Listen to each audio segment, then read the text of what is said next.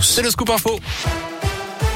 Il y a là une offensive russe en Ukraine avec des combats dans les faubourgs de Kiev, la capitale ce matin. De fortes explosions ont été entendues dans le centre-ville, des tirs de missiles d'après l'armée ukrainienne. Un couvre-feu a d'ailleurs été décrété à Kiev alors que les combats se poursuivent autour de la ville. Hier, les Russes se sont emparés de l'ancien site nucléaire de Tchernobyl. Chez nous, la députée de la Loire, Valéria Faure-Muntian, est la présidente du groupe d'amitié parlementaire à l'Assemblée nationale France-Ukraine.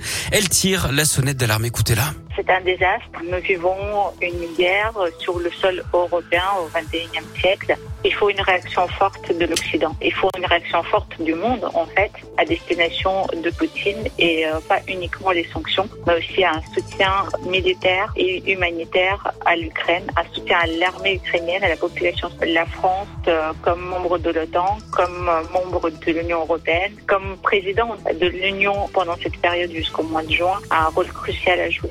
Chez nous en France, plusieurs rassemblements sont prévus en soutien aux Ukrainiens à Saint-Etienne demain à 11h, place Jean Jaurès. Hier soir, un rassemblement cette nuit devant l'hôtel de ville de Lyon qui a installé un drapeau ukrainien à son fronton. 200 personnes dont le maire de Lyon était présent. Un autre rassemblement doit avoir lieu à 15h dimanche, place Bellecour. Le président français Emmanuel Macron a lui réussi à joindre Vladimir Poutine au téléphone. Hier, les deux hommes ont eu un échange, je cite, franc, direct et rapide. Emmanuel Macron qui a redemandé l'arrêt immédiat des opérations. Il veut laisser le chemin du dialogue ouvert avec Moscou. En attendant, la France va renforcer son contingent militaire au sein de l'OTAN avec l'envoi de troupes supplémentaires en Estonie et en Roumanie. Roumanie.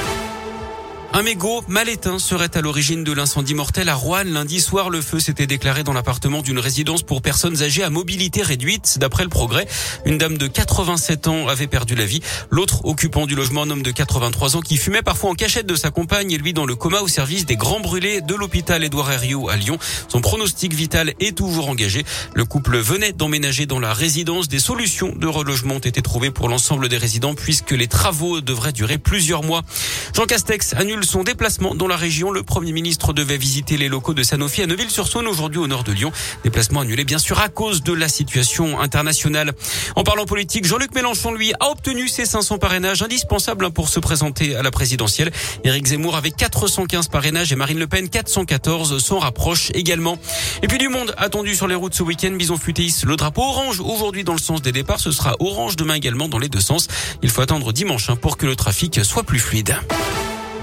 Du sport, du foot, Marseille qualifié pour les huitièmes de finale de la Ligue Europa Conférence, la troisième Coupe d'Europe.